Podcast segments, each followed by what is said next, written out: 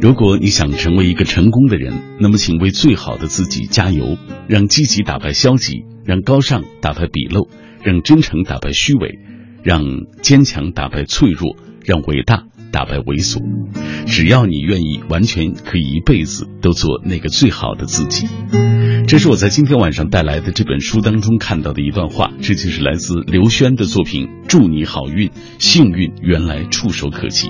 刘轩是台湾著名作家刘墉的儿子，曾经做客过我们的品味书香节目。二零一五年，他在北京卫视《我是演说家》节目当中获得了总冠军。今晚，他带着自己的最新作品再一次走进我们的节目。在这本书当中，刘轩作为哈佛大学心理学的博士，运用心理学知识来解构了他眼中的幸运。他通过介绍九个心理习惯，用有科学依据的观念来解析。如何建立更幸运的思考方式，培养读者幸运的习惯，让小改变累积成大运气？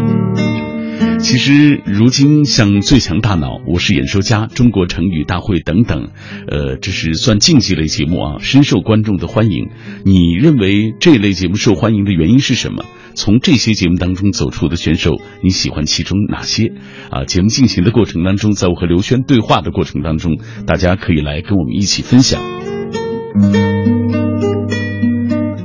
微信参与的方式还是微信公众平台当中搜索“小马读书”这几个字的拼音；微博参与的方式，新浪微博中搜索“品味书香”或者“小马 DJ”，你就可以在我的直播帖之下给我留言。如果你错过收听某一期节目，可以下载中国广播 app，在这个 app 上找到我们“品味书香”的往期回放。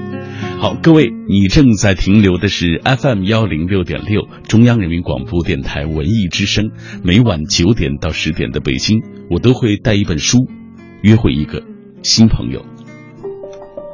我爱白纸千字的城堡，它装得下整个宇宙的情愁悲苦。仗剑奔走的少年，沉默如水的思想者，不着边际的幻想，永远热泪盈眶的感动。繁华落尽之后，倦意袭来之前，FM 一零六点六品味书香，给你夜色里最美的诗句，永远触手可及的远方。夜色里最美的书句、诗句和永远触手可及的远方。今天晚上我们带来的是刘轩的作品《祝你好运》。原来幸运触手可及，幸运到底是什么？怎样才能让幸运伴随我们一辈子？我想，这是我们大家都想要得到的这个答案。马上，我们打开这本书，请出刘轩为大家做介绍。幸运并非可遇不可求，而是随遇待求。只要掌握九个心理好习惯，就能由内向外，由外到内，整顿自己的思考。看见、发现、创造、连接身边的各种机会和贵人，创造属于你自己的幸运和幸福。相信自己是幸运的开始，幸运只给准备好的心智。幸运是希望，也是一种感觉。那怎样获得幸运呢？幸运来自于机会，机会来自于人。但是如何认识这些贵人呢？祝你好运。幸运原来触手可及的作者刘轩，作为哈佛大学心理学博士，运用心理学知识来解构幸运，通过介绍九个心理习惯，用有科学依据的观念来解析如何建立更幸运的思考方式，培养读者幸运的习惯，让小改变积累成大运气。今天做客的这位应该是我们节目的老朋友了啊，刘轩。可能很多年轻的朋友对这个名字也特别的熟悉了，因为去年他夺得了北京卫视《我是演说家》的年度总冠军啊。我们马上请出他，刘轩你好，小马哥您好，非常开心再次回到你的节目上。是上一次我们大概是两年前了啊，嗯，你的那本书《跳通人生》是。今天我带来的是祝你好运，幸运原来触手可及。我知道你是学心理学出身的，但是。如果没记错的话，这好像是你的首部有关于心理学方面的著作。没错，啊跟跳动人生是完全跳痛是啊两回事。这本书回到我心理学的专业领域里面了，因为我离开心理学或者说离开研究所也有将近二十年的时间了。那在过去这二十年，很多事情发生在，尤其在心理界，包括正向心理学，呃在这边也有些人叫做积极心理学，整个崛起。呃，心理学慢慢的从治疗，就是说好像你有毛病，所以我给你治病，嗯，转向于一种预防，也就是说，我教你怎么样过更好的日子，来让你预防会有这些心理的疾病出现。嗯，对，那所以这些呢都引起我非常高度的兴趣。那我虽然离开研究所，不过我一直都还是有呃维持阅读。那看到这些新的发展，虽然我在广告界啊啊，然后在媒体圈这些，我都一直在想说是，哎，有没有一个方式或者是一个时机，可以把这些新的资讯哎跟大家来分享？刚好就是在差不多呃二零一三年的时候，台湾有个出版社叫天下文化，那时候他们做了一个阅读相关的一个计划，阅读的力量。访问了很多，包括像严长寿啊、这高希君啊、一些就是台湾的一些作家跟企业家，嗯。啊、有关他们的个人书单，可能是因为他们少了一些年轻人嘛，就过来就就问我，那我说好啊，绝对没问题。他们就提了一些书过来，就刚好他们最近刚翻译完的呃一些英文的心理学的书籍，结果我一看，哎呦，怎么跟我当时在看的原文书籍几乎是百分之百的吻合，这个是巧遇知音啊。嗯。那我之前不晓得，原来他们有出版这么多种这样子方面的书，后来他们就问我说，会不会想要写一本有关心理学的书？嗯。我说，坦白说，我已经想很久，只是需要就是说好的团队一起来规划，所以后来一拍即合，就出现了这本书。刘轩，这些年我们看到你啊，包括一些媒体的报道，我们都觉得你像一个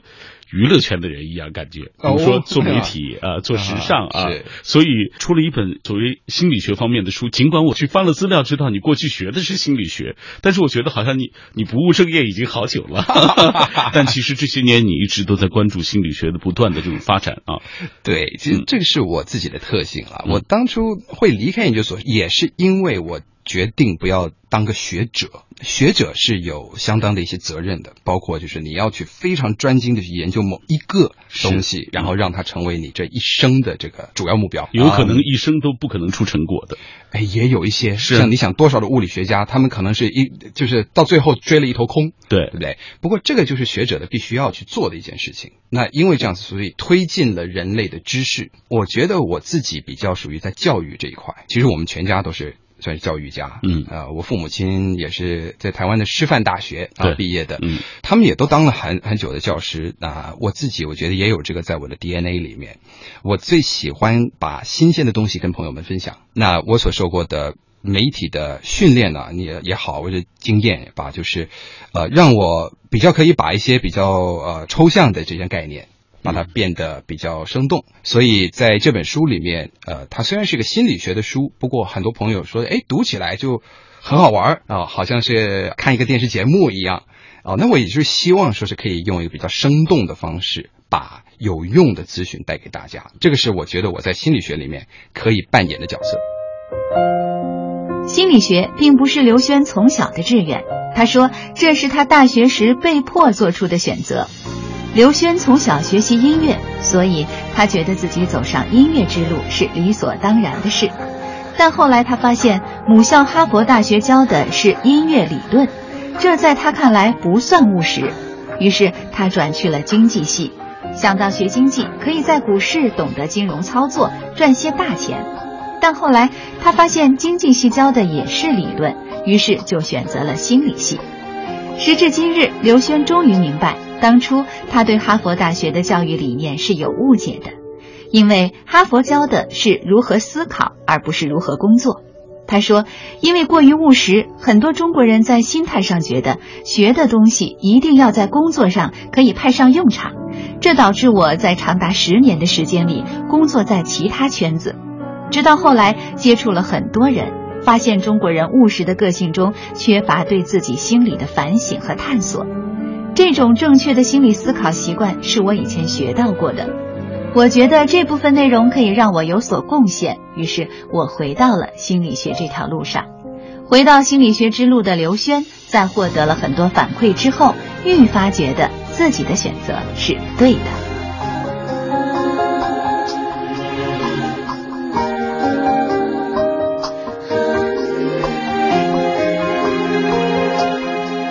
我看过一些资料说，刘轩学心理学一波三折啊，一开始想去学音乐，嗯。后来又想去学经济，或都觉得他们教的是理论，好像跟我想学的那个不一样。张华哥记得呃。然后学心理学也是这样，一开始也觉得理论方面你教的太多了，这好像和实际有点脱节。哦，当初啊，就报音乐系是因为是这个贪便宜，嗯啊，因为想说那时候我之前已经朱丽叶音乐学院嘛，先修班嘛，嗯所以我想说我在这上这方面有点优势，结果后来发现说完全不是那么一回事，嗯啊，教的都是理论，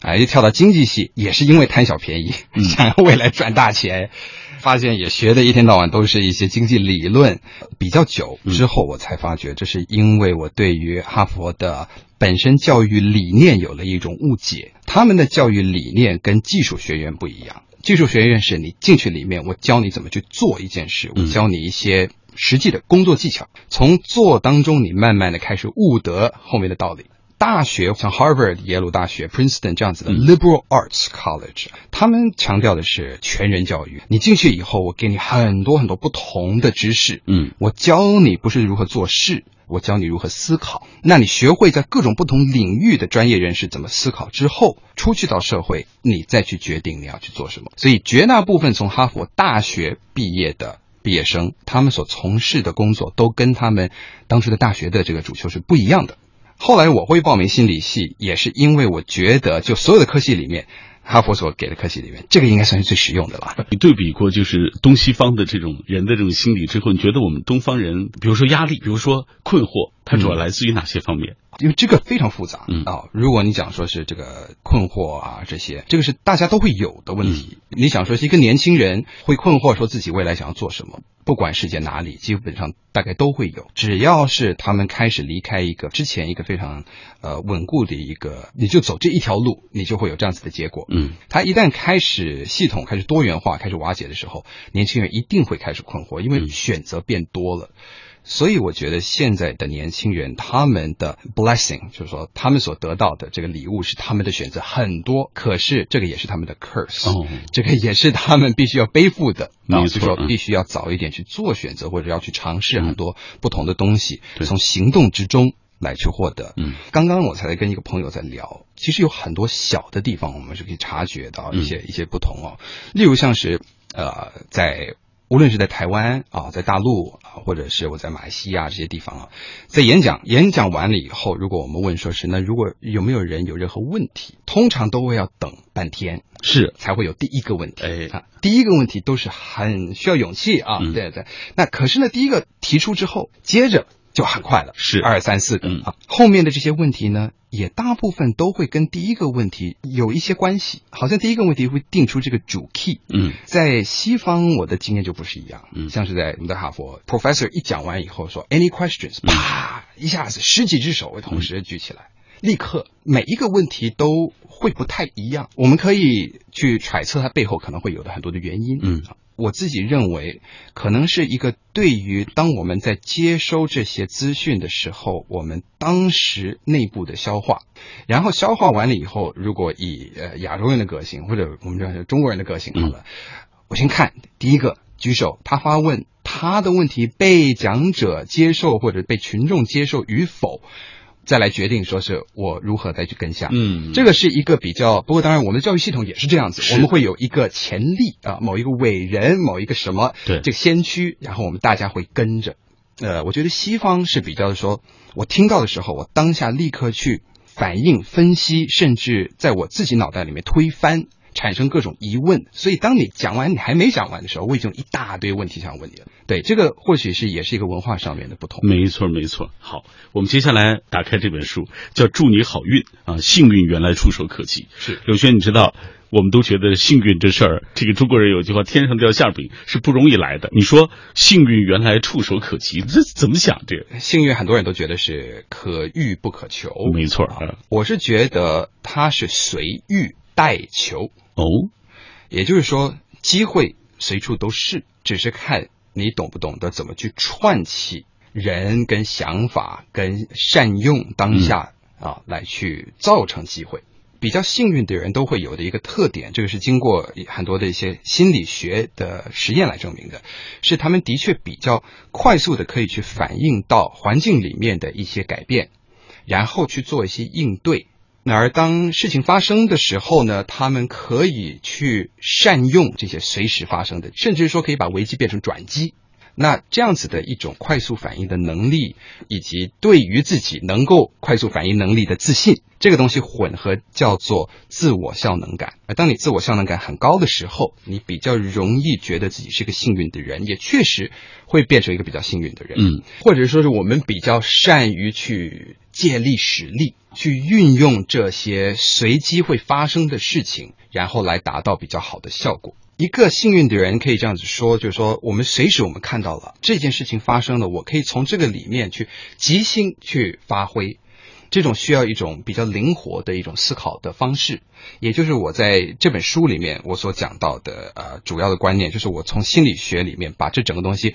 解析开来之后，我们讲说怎么样可以先把你自己的频道打开，让你比较容易去接收到这些讯息，然后。你要先把自己搞清楚，说我自己的一个路线是什么，我的思路路线是什么，才能够知道说每一个讯息掉进来的时候，它是怎么样落在我的这个思路地图里面。然后我遇到人的时候，我怎么样串联人跟资源，去让这些好事发生。这个其实讲起来就不那么玄，其实你确实是可以去设计你自己的一个幸运的环境，嗯跟人际关系网。嗯，虽然您说这个是不是说呃垂手可得啊，或者说好像四处都是，呃，我觉得比较更正确的一个方式说，我们可以去学习方法来设计一个比较容易让幸运发生的环境机会。好，那我们接下来就给大家讲一讲，具体你在这本书当中，你说你怎么设计，或者怎么样能够让大家接受到这样的一些讯息。这本书里面讲到的技巧有很多、嗯啊，那包括有很多练习，大家可以试试看的。不过我讲一两个故事好了，其中一个就是讲到，呃，当一个电脑科学家，就是一个资讯工程师跟一个昆虫学家，两个人在一个派对上面彼此认识，呃，这是在国外发生的真实的故事。大家也都知道这种 cocktail party 鸡尾酒会。很多的外国人，呢就拿着那个酒杯在那个地方很优雅啊，每个人在那边聊个五分钟，吼吼吼，nice to meet you，然后再啊，然后再转到下一个啊。那这样子彼此认识，其实为什么呢？就是一种资讯的交流。那某一天，这两个人认识了。各位来想一想，今天如果你在跟一个人第一次认识的时候，你说哦，所以你做什么工作？哦，我是特别来研究蚂蚁的。呃，可能接不下去了，会觉得哦，很好，很好，也 就这样了哎，我去上个厕所。对，哎，这个咨询工程师也说，哎，蚂蚁哦，请问这个你是研究蚂蚁的什么？昆虫学家说，哦，蚂蚁很有意思。你有没有去想过，蚂蚁为什么你放一块方糖的那个地方，过没多久蚂蚁就会找到，而且不但找到，嗯，很快速的，他们就能够找到最短的路径来去找到这块方糖，最短的。他们难道每个都拿着 walkie-talkie 就无线电的那地方互相联络吗？对啊对他们到底是怎么知道的呢？好，他的研究就发现说，当一个蚂蚁巢里面发出所有的这些这些蚂蚁，他们出去几百几千只，散播在各地的时候，他们出去离开巢的时候，每一只蚂蚁身上都背着很多的费洛蒙。那这个费洛蒙呢，他们一面走的时候，这个费洛蒙就一面撒，成为了一条讯号。那当他们一旦找到食物的时候，他们马会马上会回到那个巢里面去，嗯就是沿着他们原本这个费洛蒙的那条路走。走回去的时候呢，在巢里面的蚂蚁，他们只要去察觉到哪一只蚂蚁回来，它身上的费洛蒙最强，表示它走了最短的路，在那个时候，所有其他的蚂蚁就噗就会跟着那一条去走。现在如果有别人跟你讲这个，哦，就 当然小马哥是不会有问题啊，这个是就 我们就继续在聊，看这个好玩呐、这个很有意思啊，对不对？那可是很大很大部分人可能就哦，Do you want another drink？就跑掉了，这样哎。那这个系统工程师，可能那个时候他就他就稍微思考了一下，他说：“哎，从概念上面啊，其实这个跟我所做的工作有一点点相关。我做的是专门是研究像是 email 啊这些伺服器啊，嗯。他们是这个传出的时候，对。其实一封 email 当我们从伺服器里面离开的时候，它是被拆解成很多封包的，这些封包都会散播到不同路径里面，嗯。然后最后在终端的伺服器里面再重新的组合。我在想，如果我们也可以把它们当做像蚂蚁一样，好像每个带一个费洛蒙，哎，一个数位费洛蒙，哎也许我们可以这样子的话，可以很快速的最优化这个系统。两个人这样子这样子聊起来了，结果后来他们两个一起成立一个公司，哦这个公司还有了不少的一些一些专利。然后后来最大的运用是在哪里呢？就是在这个欧洲的这个阿尔卑斯山附近山区那边啊的运输系统，那个物流系统。因为很多的卡车，他们走那些山路啊等等的哈、嗯所以呢，需要非常快速的去判断，说是哪一条路径是比较快速，然后去用这个方法啊，然后他们就成立了一个物流的公司。谁能够想到，从一个鸡尾酒会的现场，两个风马牛不相干的人对，竟然可以最后一起创办一个公司，而且还赚了不少钱。嗯哼，啊，这样子的商机其实随时随地都在发生。不过你必须要达到一点，是你不能只是看表面。如果我只是听到你讲的这个东西，哦，听听 哦，好好好好，算了啊。我们其实必须要去做的是，当我们听到新的资讯的时候，我们可以用一种概念性的方式，嗯，来去理解它，甚至用我们已经知道的东西来去理解新的知识。嗯，当我们这么做的时候，这种概念性的连接，才是真正能够创造新的创意。跟新的商机、新的灵感嗯。的真正的连接，所以就通过你的理解，把它内化为自己的东西。是的，所以这个 TED.com 啊，我相信很多听众朋友都会知道，这个是一个从一九八零年就成立的一个美国的一个智囊组织啊，就是那他们有非常多很棒的演讲在网络上面、都免费的嗯。对，TED.com 的创办人 Richard Saul Wurman，他就曾经在一次的访问里面，人家问他说创意是什么？他说创意很简单，我们在 TED 里面就是在制造创意，就是在把不同的人放在一起，让彼此用自己所理解的东西来去理解别人的东西，这样子创意就会发生了。嗯，所以，如果我们想要有一些新创的 idea，一些新的新的想法，甚至新的灵感跟嗯。突破性的这种商机的话，我们就必须要用概念性的理解来去理解我们身边的事物。通过概念性的理解啊，把它运用到自己的生活当中，然后运用在思维习习惯当中啊。包括这本书当中，我看你介绍的九个心理的好习惯啊嗯等等，其实这些都有助于我们能够所谓找到那个幸运，因为它能打开我们的思维，并且能够接收到那个讯息。能够握紧的就别放了，能够拥就别拉扯，时间着急的冲刷着，剩下了什么？原谅走过的那些曲折，原来留下的都是真的，纵然似梦啊，半醒着，笑着哭着都快活。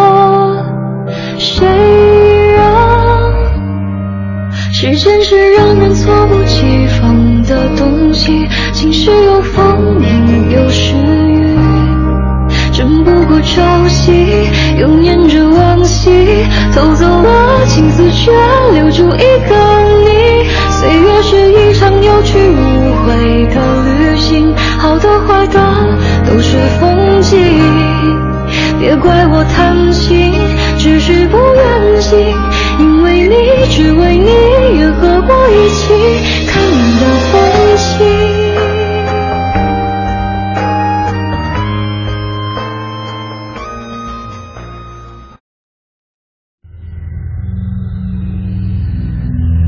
用声音的温度融化黑夜的迷茫，用阅读的力量坚定你对生活的信仰。每晚九点到十点，品味书香。讲述书卷之中那从手边流淌的岁月，讲述书卷背后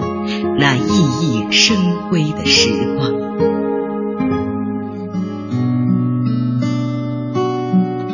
有时候成功和失败就差那么一点点，主要看你是不是有勇气，并且愿意做别人不去做的事情。有些人虔诚的做着成功的美丽的梦，却不愿从一点一滴做起，最终他除了梦想一无所有；而有些人却愿意做别人不愿做的事，并最终取得了成功。我是小马，每天都会安利一段所谓鸡汤啊。继续我们今天晚上的品味书香，今晚带来的这本书来自于刘轩，祝你好运，幸运原来触手可及。在这本书当中，刘轩啊，为大家呃这个运用他自己所学的心理学的知识来解构所谓幸运，用有科学依据的观念来解析如何建立更幸运的思考方式，从而培养读者幸运的习惯。呃，在我们今天晚上节目进行的过程当中，也欢迎各位啊来跟我们保持紧密的联络。我们今天的话题说到了如今备受大家关注的一些呃文化益智类的节目，比如说《最强大脑》《我是演说家》《中国成语大会》《中国诗词大会》等等啊这样的一些节目。呃，你认为这一类节目受欢迎的原因到底是什么？从这些节目当中走出的选手，你喜欢其中的哪些？可以通过微信、微博来跟小马和刘轩一起来聊一聊。我们来看看各位的留言。仇飞美说：“我就喜欢看《我是演说家》，也记得刘轩这一类能打动我的好节目，希望能够继续的办下去。”他说：“各行各业的人讲他们的故事啊，这是非常正能量的节目。”记忆长歌说：“从二零一三年的中国汉字听写大会开始，文化类的这些节目渐渐成为公众收视的热点。主办方力图借此唤起公众对优秀传统文化的关注，而观众从享受选手才华比拼、晋级啊这个竞技的这个紧张快感，并积极参与当中，无形当中也得到了所谓求知欲的充分满足和汉字、成语、诗词等等文化滋养。”并且也有意识的脑补相关的知识，促进了全民阅读。他说：“我觉得这种节目也应和了当前打造文化中国的发展大战略，而主办方通过收视节节攀升与持续成为社会热点，达到预期目的。至于选手，通过这个平台也展现他们自古风华出少年的青春勃发的精神面貌。无论是晋级的。”啊，还是虽败犹荣的，都是一份难得的人生历练。同时，像彭敏这样的啊，也做客过我们的节目，啊，从汉字听写大会和成语大会脱颖而出的青年才俊，也走进了我们的视野当中。当然，在我们的呃微信的公众平台当中，也有朋友说啊，呃，说到董丽娜啊，这个提到了董丽娜曾经参加过的《我是演说家》。这是小小兔子，他说：“盲人姑娘董丽娜站在我是演说家的舞台，讲述自己的故事。他的故事感动了我，感动了大家，更感动了文艺之声。如今每个周六品味书香的下半时段都能听到董丽娜甜美的朗读。喜欢她的文字和声音，给人一种向上的力量啊，激励我们不断的前行。”还有两位朋友在说到这本书，呃，参加了延基佑北京啊的一些赠书的活动，很幸运拥有这本书。他说在此也感谢延基佑，也期待小马和刘轩啊这本书当中的今天晚上的介绍。他说现在不管是演说家还是成语大会等等，看了之后都会让大家受益匪浅的。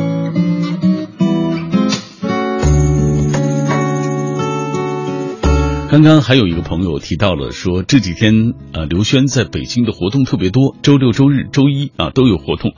所以今天晚上又来上我的节目啊，他觉得是很神奇。呃，这两天刘轩也是走了很多的学校啊，也分享了很多的活动。呃，他我看报纸当中也有关于他的活动的相关的一些介绍啊，稍后我们会继续请他来跟我们分享这方面的情况。那说到幸运，刘轩自己的幸运是什么？呃，我问过他，他说。呃，最大的幸运就是和妻子相遇啊！现在他已经是两个孩子的父亲。呃，还有朋友在他的见面会上问他：“你的年轻时候的梦想是什么？”他说：“我以前。”和很多年轻人一样，用了很长时间才找到自己的梦想。不过梦想也就是这样，一步一个脚印慢慢走出来的。自己逐渐知道不要什么，发现自己擅长和需要做的是什么，最后找到了人生的所命的使命，所谓的使命感。你看，通过他的分享，你会发现，其实所有的这种努力啊，所有的幸运的得来，都得靠你一点一点的去发现，脚踏实地的获得。平凡蔚蓝峰，他说：“中国汉字听写大会和中国成语大会以及诗词大会，我都喜欢看，因为上班都没办法看完啊，看完整一期。呃，还有中国教育频道的天才之道也很不错啊，我一直看到总决赛，印象最深刻的是严坤啊，天才之道的亚军获得者。你看，通过这样的一些啊益智类的节目吧，呃，大家也认识了很多年轻的朋友，比如说彭敏。”比如说刚刚提到的严坤，还有我们今天晚上为大家介绍的刘轩。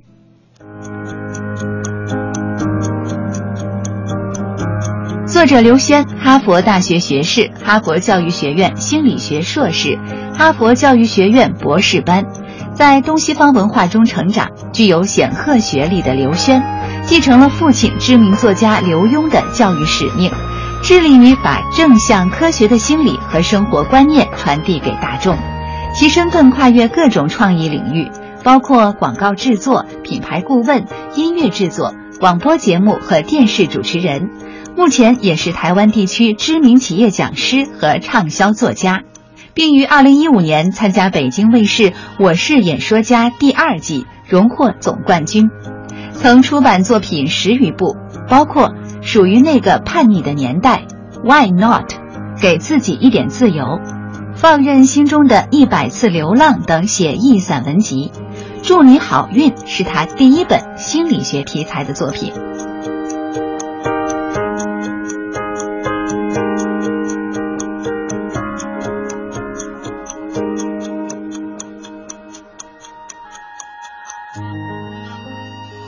在很多人眼中，觉得刘轩是很幸运的人。你觉得自己幸运吗？我觉得我自己确实很幸运，不过也不是说一帆风顺。嗯，呃，我曾经做过一个一个小的也不算实验，然后一个一个习题啊，当时在研究所的教授规定我们做的，他说我让你写一个自传，然后把自己最糟糕的一些遭遇全部都把它写下来，只报忧不报喜。写了这样子一个自传的时候呢，我的自传大概是看起来像这样子啊，呃，我出生贫穷，家里面当时连厕所都没有，就是大家共享的茅房，呃，我们连电话也都买不起。那个时候，双亲都在外工作，所以呢，我是老一辈带大。我五岁的时候，我父亲离家出走，三年没有看到我父亲。中学之前我就已经搬家了三次，每次都必须要呃习惯适应人生地不熟的地方啊。呃，我在高中呢，身边的这些朋友都。都是一些高中的边缘人，我绝对不是一个受欢迎的人物。要面对人生最重要的一场考试之前，我生了一场大病，没有办法应付这考试。我的最有帮助的一个指导老师啊，心脏病突发去世。OK，这些等等，这光是在大学之前啊，直接发生这些事情，这些都是千真万确。不过这个就是比较不好的这一面。嗯，不过我刚才讲到的，像是那个人生的考试，就 SAT 会考。我那时候的确就是在 S D 会考之前生了一场大病，没有办法跟着大家一起去考。也因为这样子，我有了一个补考的机会，可能多了一点时间准备，而让我能够考的，哎，还蛮不错的。嗯，指导老师他是我朱丽叶音乐学院的指导老师，他心脏病突发去世，让我古典钢琴中断。不过在同时呢，我也认识了电子音乐啊，然后开始了另外一个生涯。对，所以很多东西。我们如果只看一面的话，我们只能够了解一半的故事。没错，当时呢，这个老师就说：“你们写完自传以后，跟同学们交换，嗯，看一看。”然后我就跟同学交换之后，我们再看旁边那个人，我说：“哇，嗯，你今天能够。”活着坐在我旁边是我的同学，这真的是一个奇迹啊，对不对？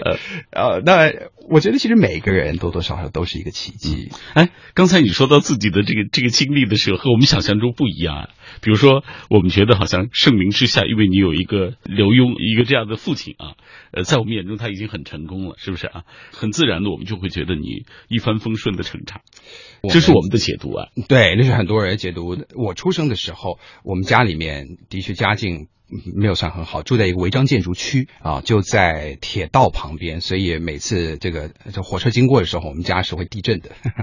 那我父亲那时候他年轻嘛，啊，他年轻生了我，他在电视公司，当时呢，他有一个获得机会主持一个节目。算是在台湾，在当时的一个最早期的一个益智节目，叫做《分秒必争》。那个年代呢，他们开播的时候呢，就主持人都要对着镜头来讲一段比较那种励志的，好像讲分秒必争，所以我们比较那这些稿子都是他写的，所以有了这么多段子，其实每一个大概讲出来才一分钟不到。后来就想说，这个也许可以把它集结成册，把它投稿给很多当时在台湾的各个出版社，结果每一个出版社都给他打回票。都说这本书太单薄了啊！对，名不见经传的这个年轻人啊，如果是大师写的话，大概还另当别论啊。后来我父亲呢，就是就觉得说，不，其实这个这个文章还蛮好的，我觉得嗯，身边的朋友好像也看得挺开心的，我就。自己来试试看。以前他在在大学的时候曾经办过校刊，嗯，所以他认识那个印刷厂的老板，他就过去就拜托着老板啊，算我便宜一点，用最便宜的墨水、最便宜的纸张，小小的一本啊，就这样印出来，印了几百本。印完了以后就把板子给拆了，那时候还是活板印刷，签字的那种。嗯后来哎，没想到需要再版了，然后又卖得很好，就陆续的这样子持续了一段时间之后，突然有一天就接到一通电话，哎。那时候呢，就是就问他说：“哎，刘文先生，这个我们给你订个几本好不好啊？我们想要去发给我们的一些这个正在当兵的嗯啊 一些人啊，来来来来阅读。哦，这哦哦好啊好啊。结果接到订单的时候，竟然发现说这是几万本啊。嗯然后后来就陆续这样进来。嗯那所以这这小小的这一本书，嗯叫做《银窗小雨》，后来也就是这样子，这一本书彻底改变了我们 全家的这个命运。我们来看看这个这个的幸运是怎么发生的。哎，有意思。因为他在做另外一件事情，觉得这个东西好有用，决定要做，大家没有给他机会的时候，他自己创造了这个机会。他自己说：“我不服输，我自己试试看。”他结合了之前他有的人脉跟这个资源，然后自己试了一下，试探性的结果，没想到这件事情就啪就发生了。所以。嗯我觉得从这里面我们可以理解，很多的成功人士都是因为他们在对的时间做了对的事情，表示你也必须要去找很多时间去做很多事情，那么迟早就会有一件事情变成是对的。如果你只是一直都在同一条路上面，在用非常有限的时间再去做一个同样的事情的话，那么相对来说你的机会可能也就会比较小。嗯。对，你看，我们通过你们父子俩的故事，就能感觉到，所谓幸运，其实说实话，它还是我们主动争取来的。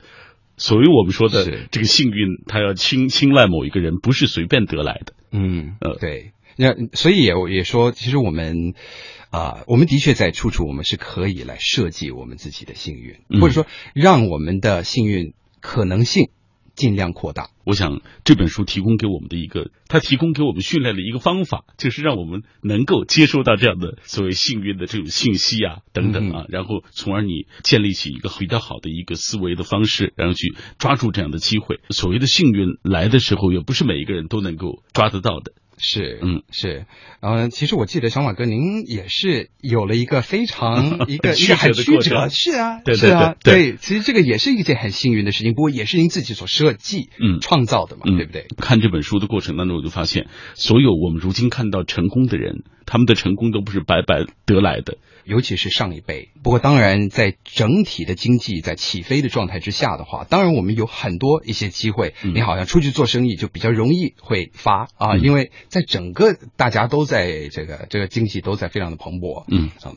可是现在的状态又比较不一样了。那现在的年轻人所面对的是这样子快速爆发的资讯世界。嗯很多东西的，我们讲 product cycle 一个产品的一个一个发生后，尤其是数位产品的整整个的这个生命生态，其实变得非常非常短。那在这种快速改变的世界里面，我们需要去改变一点思维，我们不能够只是就是说，好，我按部就班的去把我所有的这些该准备的这些东西准备好，然后我去做 A、B、C，根据前人所立。啊，这样子啊，然后呃，因为呃，父母亲或者是这旁边的长辈告诉我说这一条路走的是对的，嗯凭着这样子的信念，然后有一天希望可以成功。嗯我觉得我们需要更多元去接触，然后更快速的去应变。所以，呃，这本书里面我所讲的，我觉得最受用的会给现在可能就读大学或者大学刚毕业、刚进入社会的这些社会新鲜人，希望可以来促进他们的一些思维，没错面对这个